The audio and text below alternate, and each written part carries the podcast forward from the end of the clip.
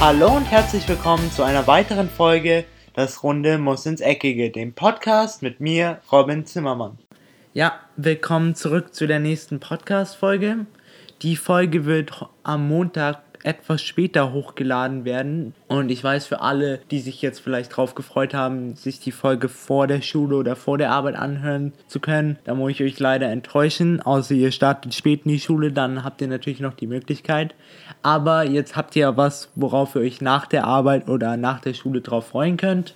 Und ich hoffe, ihr werdet viel Spaß daran haben, während ihr euch, während ihr euch meine Folge anhört. Und ja, da wir jetzt gerade von Anhören reden, möchte ich mich nochmal bei jedem einzelnen von euch, der sich jetzt gerade meine Podcast-Folge anhört, möchte ich mich nochmal ganz, ganz doll bedanken. Ich möchte einfach, dass ihr wirklich wisst, wie viel es mir bedeutet. Jeder Einzelne, der einfach auf meinen Podcast klickt. Und wenn ihr euch nur ich weiß nicht, 15 Minuten jedes Mal anhört, ist das schon mehr, als ich jemals erwartet hätte. Und ja, also ich kann mich eigentlich nicht genug bedanken. Gut, das war's jetzt, glaube ich, mit dem sentimentalen, in Anführungszeichen, Gelaber. Ich möchte euch jetzt ein bisschen was darüber erzählen, über was wir in dieser heutigen Folge reden werden. Also wie immer in Montagsfolgen werden wir heute ein bisschen über die Spiele, die am Wochenende stattgefunden haben, reden. Heißt zum einen in der Bundesliga, jedoch auch in der Premier League, obwohl dieses Wochenende ja keine Premier League Spiele stattgefunden haben, aber FA Cup Spiele. Und wir werden auch wieder ein bisschen über die La Liga reden. Für manche, die sich jetzt vielleicht fragen, warum redest du nicht über die Calcio A oder über die Liga, die habe ich jetzt in dieser Woche rausgelassen, weil da ist eigentlich nichts Besonderes passiert. Alles ist beim Alten geblieben. Alle Vereine, die man erwartet, wo man erwartet hat, dass man, dass sie gewinnen, haben gewonnen und alle Vereine, wo man ähm, geahnt hat, dass sie verlieren, haben verloren. Von daher, aber ich habe mir zum Beispiel gedacht, für die vielleicht für die Freitagsfolge machen wir mal so eine so eine Analysierung von dem großen Ganzen als wir nehmen uns eine Liga und schauen uns die mal genauer an. Ja, aber das ist jetzt noch etwas in der Zukunft, immerhin noch eine Woche weg. Und ja, zum Abschluss der heutigen Folge habe ich mir auch noch gedacht, dass wir uns ein paar kleinere News anschauen, die wir vielleicht nicht in der Folge am Freitag besprechen würden. Genau, das ist der Plan für die heutige Folge und ganz viel Spaß. Und jetzt geht's los da wir ja meistens immer mit der, mit unserer, eigentlich unserer Heimat anfangen, der Bundesliga, habe ich mir gedacht, dass wir es heute mal, dass wir heute mal ein bisschen Abwechslung reinbringen und deshalb wollte ich heute mal mit euch in der spanischen Liga anfangen. Rein vom Wetter her ist das wahrscheinlich auch angenehmer, da fühlen wir uns gleich etwas wärmer. Und ja, ist Real Madrid zurück in der Erfolgsspur? Das ist eine der Fragen, die ich euch auch stellen möchte, denn die Madrilenen konnten am Wochenende in Valencia, einem direkten Konkurrenten, was die Verfolgung vom FC Barcelona angeht, konnten sie einen 4-1-Sieg erzielen. Die Torschützen dabei waren der fünfmalige Weltfußballer Cristiano Ronaldo, der durch seine zwei Elfmeter Saisontreffer 7 und 8 für sich sichern konnte. Zwischenzeitlich hat er noch Mina auf 2 zu 1 verkürzt. Jedoch in der zweiten Halbzeit haben dann Marcelo mit dem 3 zu 1 und Toni Groß, der deutsche Nationalspieler, mit dem 4-1 den Sieg für Real Madrid perfekt gemacht. Und ja, jetzt ist die Frage, ist Real Madrid wieder zurück in der Erfolgsspur? Ich persönlich möchte die Euphorie da etwas bremsen, denn Real Madrid für mich ist ja eigentlich ein Verein der zwei Extreme, heißt entweder sie sind total erschüttert und nichts funktioniert, alle sind total demotiviert, pfeifen die Mannschaft aus und so. Und auf der anderen Seite, wenn es dann mal wieder gut läuft, so wie es aktuell der Fall ist, hat man zum Beispiel bei Perez oder bei Zidane im Interview gesehen, wie erfreulich sie waren und wie viel, like, äh, wie viel Euphorie sie versprüht haben.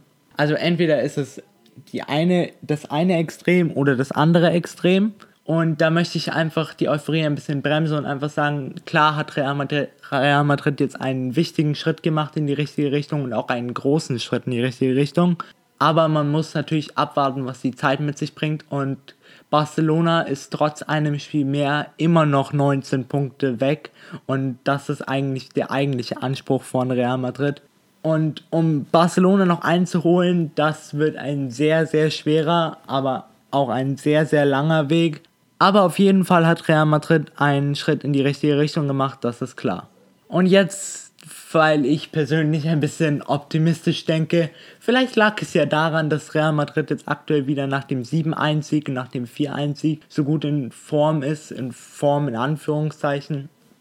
Vielleicht lag es ja daran, dass sie dann sich meinen Podcast angehört hat und ihn übersetzen hat lassen, sodass er ein paar Inspirationen bekommen hat, was er verändern muss. Das ist jetzt nur meine Meinung, vielleicht habt ihr eine andere Meinung, aber ich wollte einfach mal euch nur erzählen. So nach dem Motto, ein bisschen Spaß muss sein und ein bisschen Optim Optimismus muss auch da sein. Ja, Jetzt hat nicht nur die eine Stadt aus Madrid, äh, die eine Mannschaft aus Madrid, sondern auch die andere, und zwar Atletico Madrid. Die konnten auch einen wichtigen Sieg für sich selber feiern, und zwar mit einem 3-0-Erfolg über Udinese Las Palmas. Für Atletico Madrid war es auch ein sehr, sehr wichtiger Sieg, denn nach den letzten zwei, drei Wochen, wo man doch gesehen hat, dass der Frust sich langsam bei den Fans anstaut, zum Beispiel haben die Fans ihren Frust dadurch gezeigt, dass sie ihren Topspieler Antoine Griezmann oder auch teilweise die gesamte Mannschaft einfach ausgepfiffen haben nach den Spielen, weil sie einfach mit der Leistung nicht zufrieden waren. Deswegen war dieser Sieg gegen, auch wenn es nur in Anführungszeichen gegen Udinese Las Palmas war, war es jedoch ein wichtiger Sieg und damit konnten sie, da Valencia gegen Madrid gepatzt hat, konnten sie wieder auf Platz 2 sprengen. Nur am Ende des Tages das einzigste Problem, was die madrilenischen, äh, madrilenischen Mannschaften aktuell haben, ist, dass die Titelaspiranten aus Barcelona einfach keine Punkte liegen lassen. Denn die Katalanen konnten auch wieder dieses Wochenende gegen Alaves einen Sieg einfahren, auch wenn er etwas knapp ausgefallen ist und die Katalanen sich echt abmühen mussten. Denn sie lagen bis zur zweiten Halbzeit sogar 1-0 zurück im Camp Nou, doch konnten dann durch Tore von Luis Suarez und durch ein fantastisches Freistoßtor in Messi-Manier das Spiel doch noch drehen. Und am Ende sind sie jetzt, wie schon gesagt, 19, haben sie 19 Punkte Vorsprung auf Real Madrid und 11 Punkte Vorsprung auf Atletico Madrid. Heißt, für die beiden madrilenischen Mannschaften äh, es wird es, glaube ich, sehr, sehr schwer. Und ich glaube, es wird auch sehr da muss schon, da muss schon ein Wunder passieren, dass Barcelona jetzt so oft patzt, sodass entweder Atletico Madrid oder Real Madrid noch den Tabell die Tabellenführung übernehmen können. Also ich möchte jetzt nicht voreilige Schlüsse ziehen, aber ich meine, ich glaube, so in den nächsten ein oder zwei Monaten kann man wahrscheinlich dann schon dem FC Barcelona zur Meisterschaft gratulieren. Und damit ich jetzt nicht damit ich jetzt nicht so klinge, als ob ich dem FC Barcelona jetzt, jetzt abreden würde, dass sie keine gute Saison spielen oder so. Ich will nur damit sagen, dass sie einfach aktuell nicht wirklich eine Konkurrenz in der La Liga haben. Aber natürlich, man muss ihnen auch anerkennen, dass sie halt über so eine lange Zeit so konstant spielen und auch wirklich richtig gut spielen. Also wenn das dann irgendwann offiziell ist, dass der FC Barcelona sich den La Liga-Titel holt, dann alles Gute von mir und ihr habt es euch wirklich verdient. Ich kann dazu nichts anderes sagen und ja, wenn dann vielleicht die madrilenischen Mannschaften sagen, es ist unverdient, dann müsst ihr einfach nur euch selber anschauen und euch fragen, was ist bei uns schiefgelaufen, warum konnte der FC Barcelona so schnell so weit weg von uns ziehen und warum war die La Liga so schnell schon entschieden. Jetzt wird es, was das Klima angeht, wahrscheinlich etwas kälter. Ich möchte mich vor, im Voraus entschuldigen für alle, die jetzt vielleicht sich gerade gedacht haben, oh, jetzt sind wir gerade wirklich in Spanien. Jetzt geht es wieder zurück in das kalte und regnerische England. Genauer gesagt geht es jetzt nach Liverpool und zwar an die Enfield Road, denn an diesem Wochenende haben keine Premier League Spiele stattgefunden, sondern nur FA Cup Spiele und da haben die üblichen Verdächtigen wie Manchester City oder Chelsea konnten sich durchsetzen und haben die nächste Runde erreicht. Jedoch gibt es auch in jedem Pokalwettbewerb, egal ob es äh, die Bundesliga ist, die Serie A, also beziehungsweise die Calcio A, Spanien oder Frankreich oder eben auch die ähm, englische Liga. Es gibt immer ein Spiel, wo eine Überraschung passiert, heißt, wo ein großer, großer Verein durch einen kleinen Verein rausgekegelt wird. So auch diesmal. Und zwar äh, hat es diesmal den FC Liverpool getroffen, denn sie kamen zu Hause Sie wurden zu Hause von West Bromwich Albion mit 3 zu 2 geschlagen und sind somit aus dem FA Cup raus. Das bestätigt mir nur mal wieder, oder nicht nur mir, sondern auch dem Rest der Fußballwelt, dass sich das Robin Hood-Syndrom vom FC Liverpool fortführt. Jetzt fragen sich vielleicht manche, ja Robin, was meinst du eigentlich mit Robin Hood-Syndrom? Mit Robin Hood-Syndrom meine ich, dass der FC Liverpool hat eigentlich so eine Strategie, wenn man sich mal die Saisons, also die letzte, die vorletzte, aber auch diese anschaut, dass sie gerne die Punkte von den großen Vereinen wie Manchester City, Arsenal, Chelsea oder Manchester United, dass sie gerne die Punkte von diesen Vereinen nehmen, aber dann im gleichen Atemzug auch wieder diese Punkte gegen kleinere Vereine wie halt diesmal West Bromwich Albion, dass sie diese Punkte auch dann wieder verlieren und sie dann einfach abgeben, obwohl sie es eigentlich nicht nötig hätten. Denn wenn man sich mal den Kader vom FC Liverpool anschaut, auch wenn das wahrscheinlich eher was für eine Teamanalyse wär, wäre, dann ist dieser Kader auf jeden Fall Champions League reif und auf jeden Fall auch da, reif dazu, um die ersten drei Plätze in der Premier League mitzuspielen. Wenn nicht sogar um den ein echter Aspirant auf den Meistertitel zu sein zum Abschluss, was zumindest die Teamanalyse oder nicht die Teamanalyse, sondern die Spiele des Wochenendes angeht, möchte ich doch nochmal zurück in die Heimat kommen und zwar in die Bundesliga. Beginnen möchte ich da mit dem Spiel zwischen der TSG Hoffenheim und dem FC Bayern München.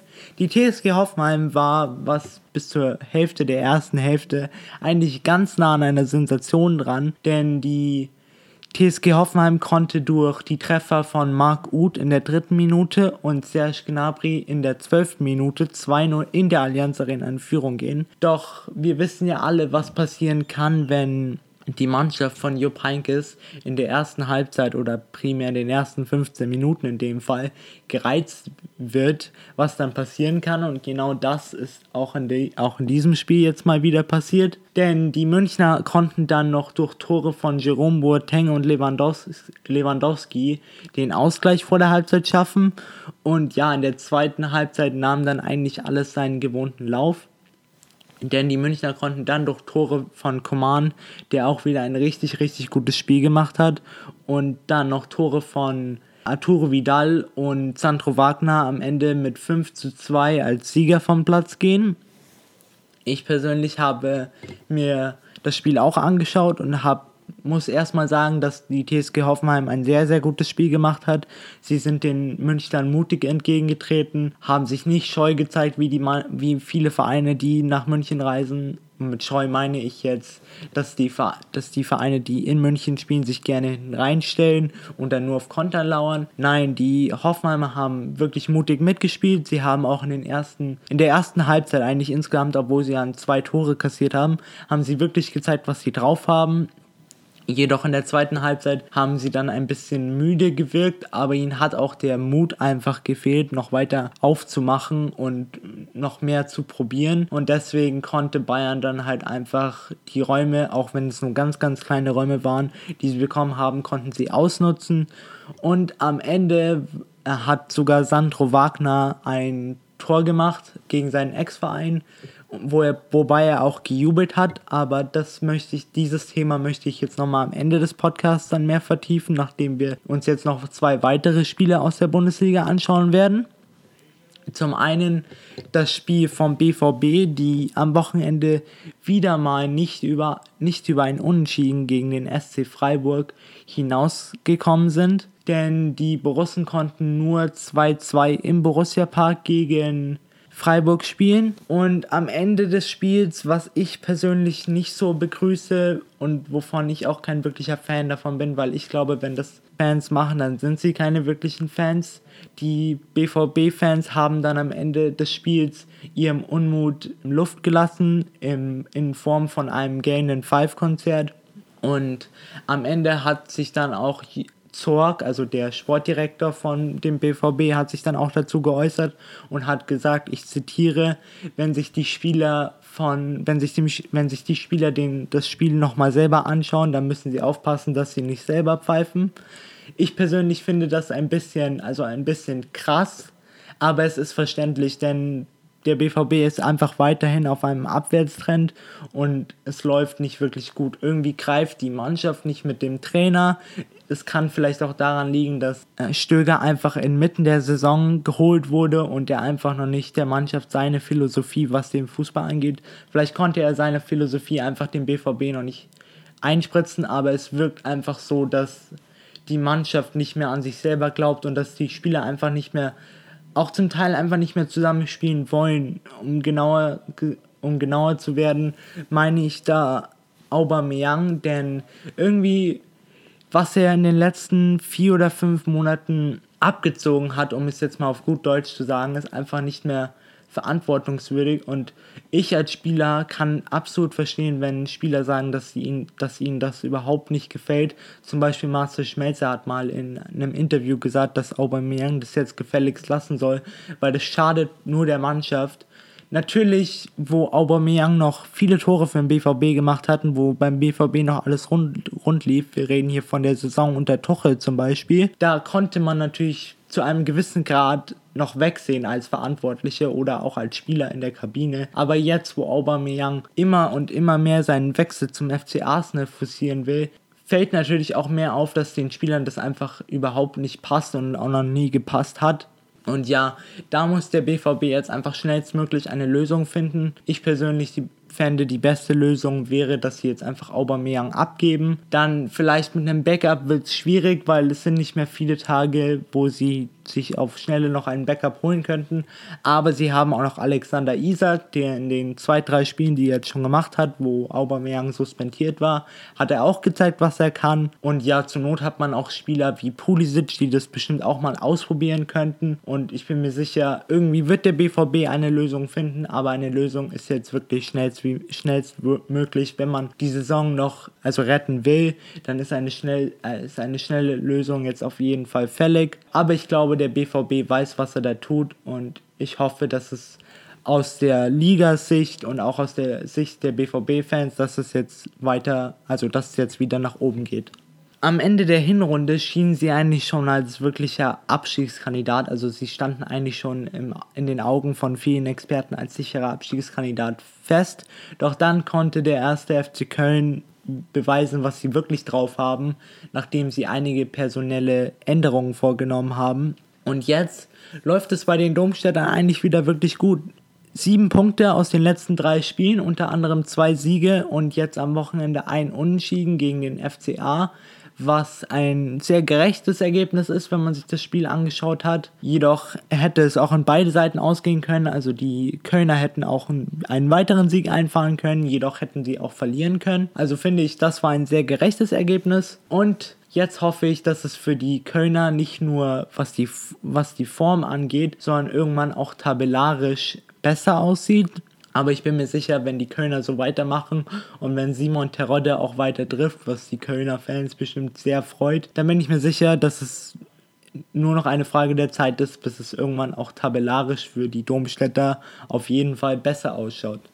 Ja, und nun, wie schon vorhin angekündigt, wollte ich jetzt noch zum Abschluss der Folge. Ich weiß, die heutige Folge wird wahrscheinlich etwas kürzer, aber es gibt einfach nicht so viel zu bereden. Ja, zum Abschluss der Folge möchte ich noch über ein paar kleinere News jetzt reden, die wir wahrscheinlich unter der Woche nicht besprechen würden. Zum einen geht es da um den Torjubel von Sandro Wagner gegen seinen Ex-Verein Hoffenheim. Jetzt fragen sich bestimmt manche von euch, ja, Robin, was hältst du eigentlich davon? Also ich persönlich kann dazu nur sagen, ich finde auch durch seine Erklärung, was er am Ende in einem Interview darüber gesagt hat, dass er immer jubeln würde, egal ob er jetzt bei dem Verein, gegen den er getroffen hat, schon gespielt hat oder ob seine Mama oder sein Papa da Trainer wären. Das fand ich persönlich gut, dass er das gesagt hat und auch, dass er den Beispiel mit Mama und Papa gebracht hat. Natürlich, man kann vieles sagen, ob man das dann wirklich prüft oder wirklich beweist, dass man das wirklich tun will, ist dann auch mal noch eine andere Sache.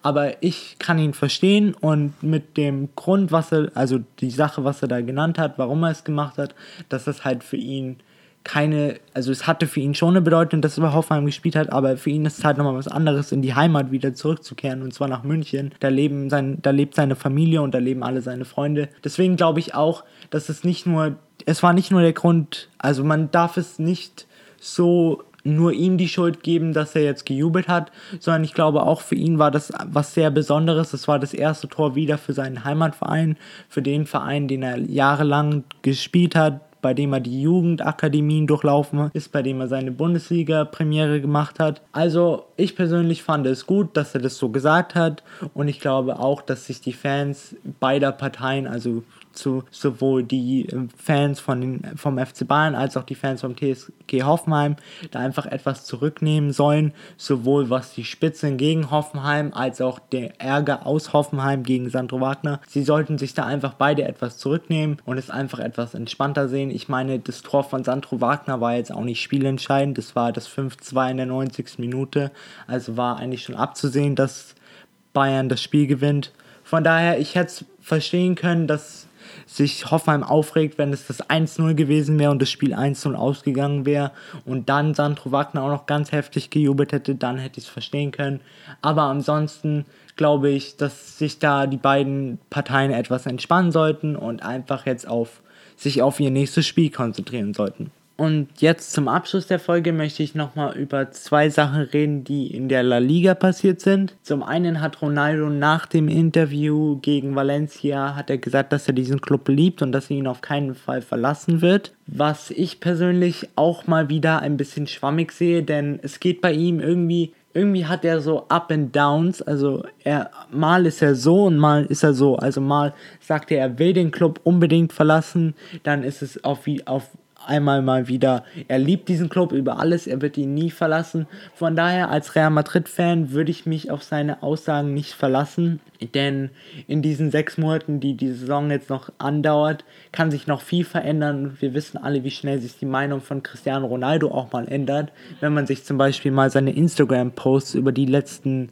paar Monate, was die Spiele angeht, anschaut, Mal ist er total zufrieden, dann ist er wieder total sauer. Es ist bei ihm so ein Hin und Her. Und ja, als Real Madrid-Fan würde ich mich einfach nicht auf seine Aussagen verlassen, dass ich dann am Ende einfach nicht zu enttäuscht bin, wenn er sich dann doch dazu entschei entscheiden sollte, zu wechseln. Und ja, die letzte News, die auch nochmal Cristiano Ronaldo betrifft, was ich zwar bemerkenswert fand, aber irgendwie nicht gut genug, dass wir es in unserer Freitagsfolge besprechen müssten. Deswegen mache ich es jetzt hier. Cristiano Ronaldo hat jetzt am Wochenende durch die 12-Meter-Tore gegen Valencia, also das primär das 1 und das 2-0, die er beide durch Elfmeter geschossen hat, konnte er sein, 100, sein 99. und sein 100. Elfmeter-Tor in seiner Karriere schießen das ist schon eine, wenn man sich das mal auf der Zunge zergehen lässt, ist es schon eine beeindruckende Zahl, weil 111 Meter Tore, es gibt Stürmer aktuell, die würden davon träumen, 100 Tore in ihrer gesamten Karriere, egal in wel, egal ob als Freistoß oder als Elfmeter oder als Tor aus einem normalen Spiel, die würden sich darüber freuen und sie würden dir sofort jeden Vertrag unterschreiben, wenn da drauf stehen würde, du schießt auf alle Fälle 100 Tore, die würden das sofort dir unterschreiben.